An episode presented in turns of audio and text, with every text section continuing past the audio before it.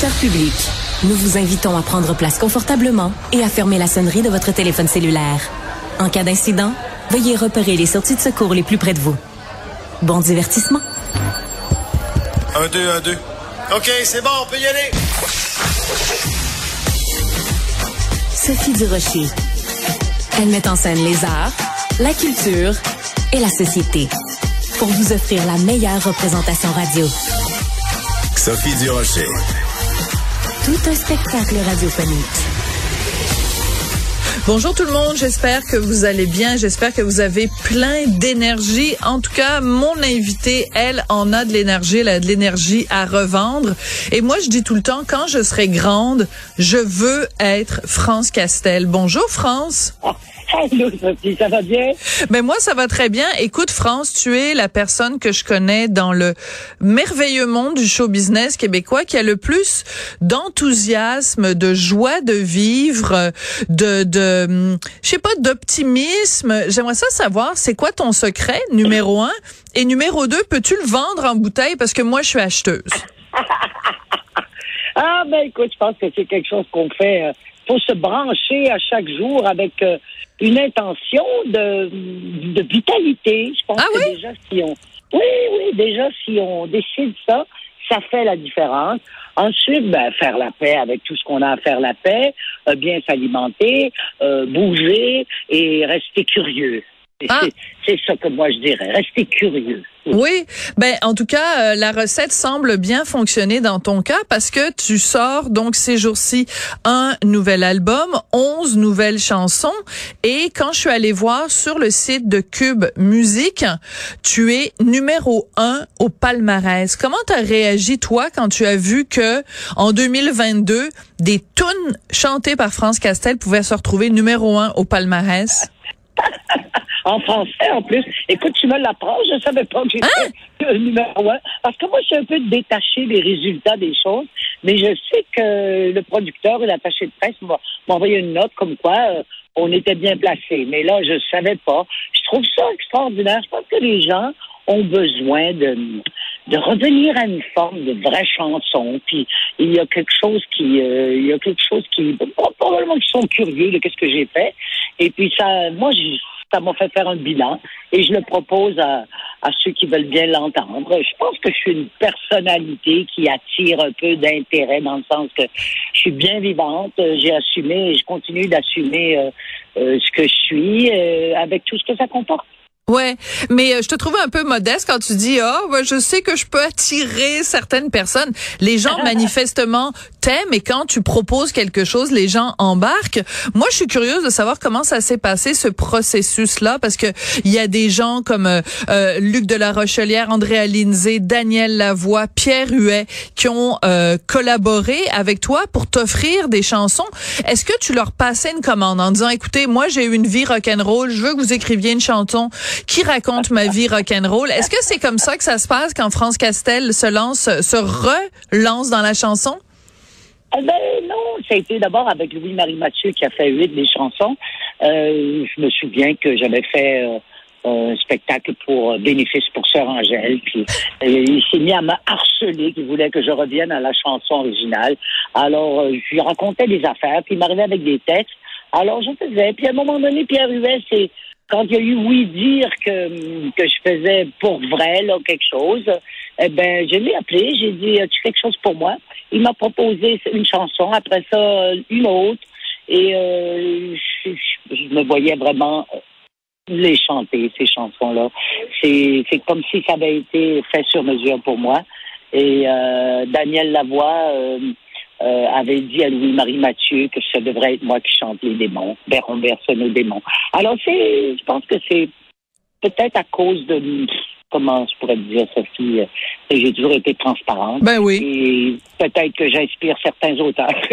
Ben oui, et, et j'adore parce que les photos pour la promotion de ton album, tu portes euh, une sorte de camisole avec euh, de la dentelle puis un espèce de peignoir à fleurs.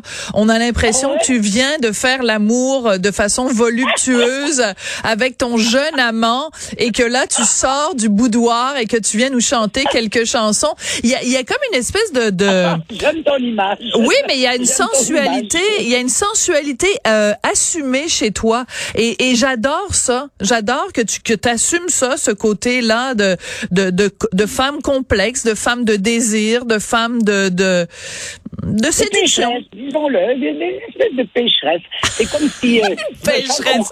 obligé de, de continuer euh, à véhiculer cette image-là. C'est, euh, je pense que ça permet euh, justement à plein de personnes de se dire, ben écoute, euh, la sensualité, euh, c'est c'est jusqu'à l'éternité si on veut.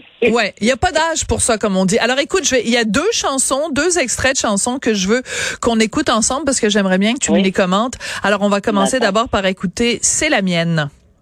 Ah, Si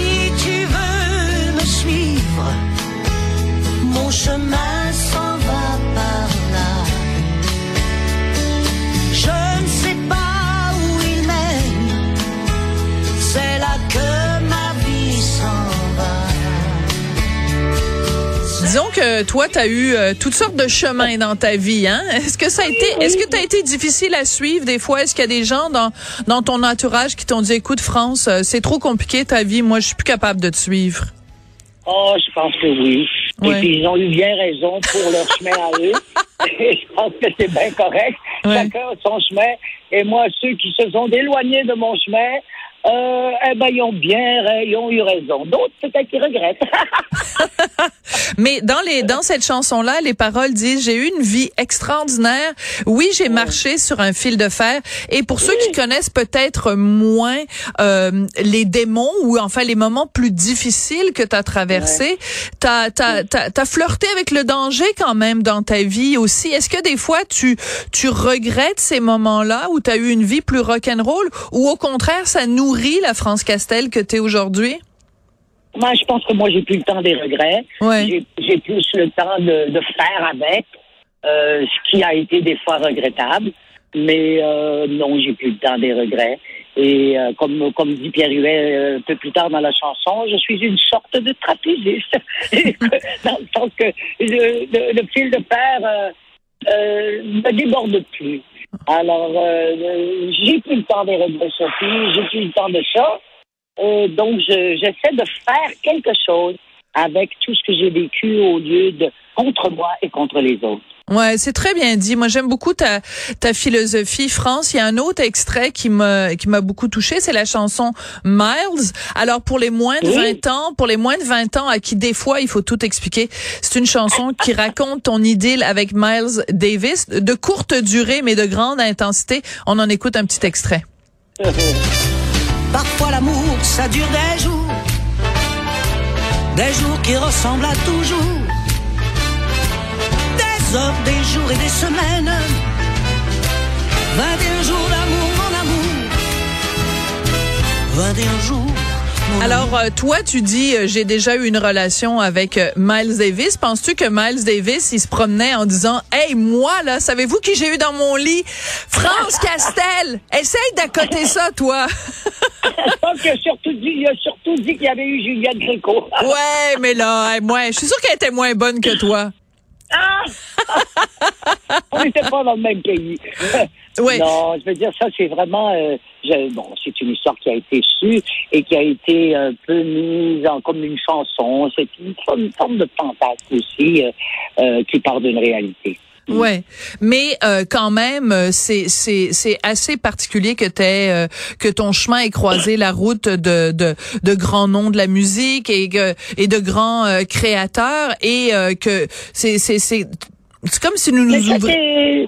Ouais, ça, c'était, c'était dû à, à l'époque où il y avait beaucoup de musiciens euh, qui allaient euh, faire euh, de la musique à Toronto. Et moi, à ce moment-là, je faisais beaucoup de, de shows à Toronto, de télévision, qui était, euh, qui s'appelait One of a Kind, euh, Island and Princesses.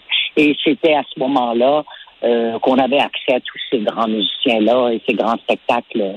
Et ça, je pense plus que ça, je sais pas si ça se fait encore aujourd'hui. C'était l'époque aussi. Ouais, c'était l'époque. Euh, T'es évidemment pas dans la nostalgie, euh, pas du tout, mais quand même, quand on regarde ça, ça faisait 45 ans que t'avais pas fait d'album.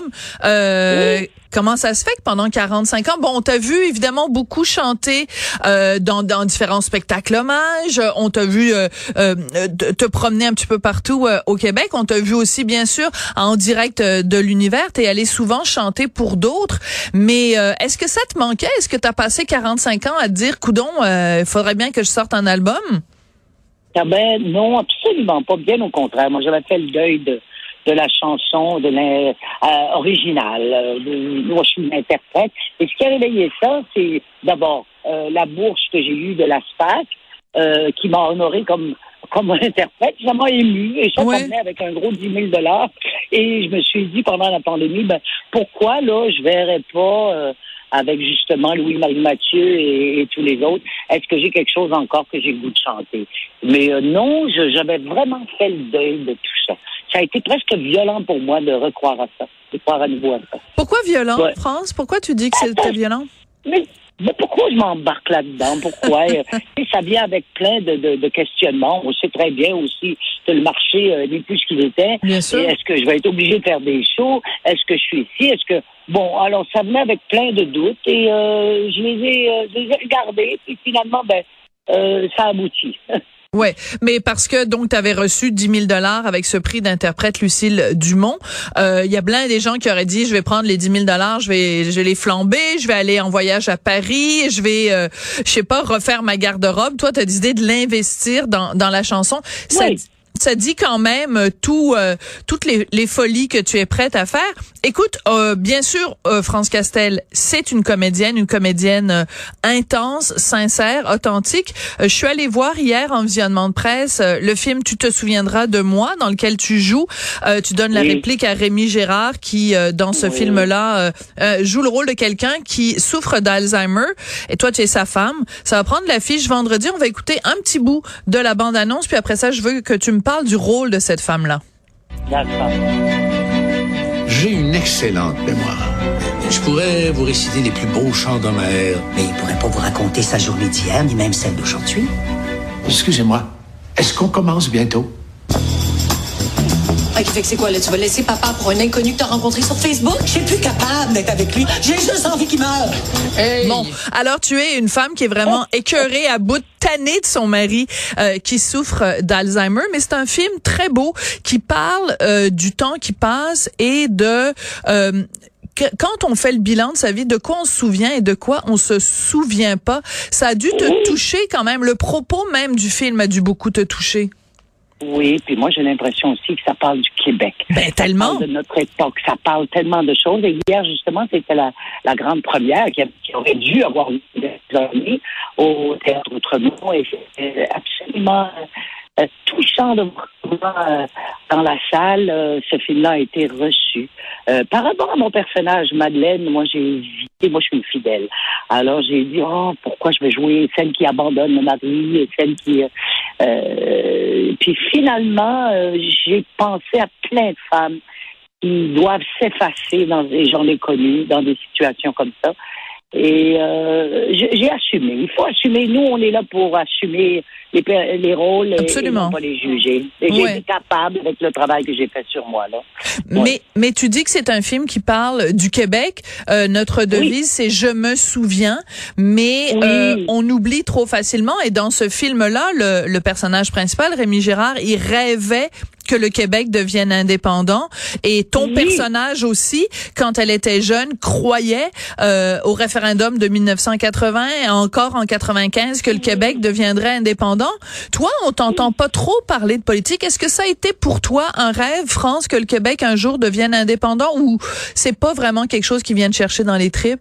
Oh non, ça a été un rêve. J'étais même au centre Paul Sauvé. Ça a été pour moi euh, euh un rêve que j'ai essayé de euh, actualiser à nouveau, euh, euh, par exemple, avec bon, le Québec solidaire, puis après ça, Pierre Carl. J'ai essayé, j'ai essayé d'y croire à nouveau, mais ça a été un de mes grands rêves. C'est quelque chose qui me parle beaucoup, beaucoup, beaucoup. Puis aujourd'hui, est-ce que tu as fait une croix là-dessus? Est-ce que tu penses que de ton vivant, le Québec va devenir un pays? Je ne sais pas, j'ai 78 ans. ben oui, mais, c'est pas grave. Tu vas nous, tu vas toutes nous enterrer, France. ben écoute, non, moi quelque part, euh, j'ai été obligée de faire un petit peu le, le deuil, c'est parce que je portais ça trop fort dans moi. Et euh, c'est difficile d'être déçu à chaque élection. Mais euh, est-ce que je pense, je pense qu'il y aura quelque chose de nouveau? Je l'espère. Bon, ben, on va se quitter sur ces notes euh, d'espoir. Merci beaucoup, euh, France Castel. On va continuer donc de t'écouter en chanson et on va aller te voir euh, au cinéma dans ce très beau personnage de femme vilaine, mais quand même qui a un grand cœur. Vraiment. Merci, Sophie. Merci beaucoup. Merci à tout le monde. Bye bye. Merci. Bisous, France.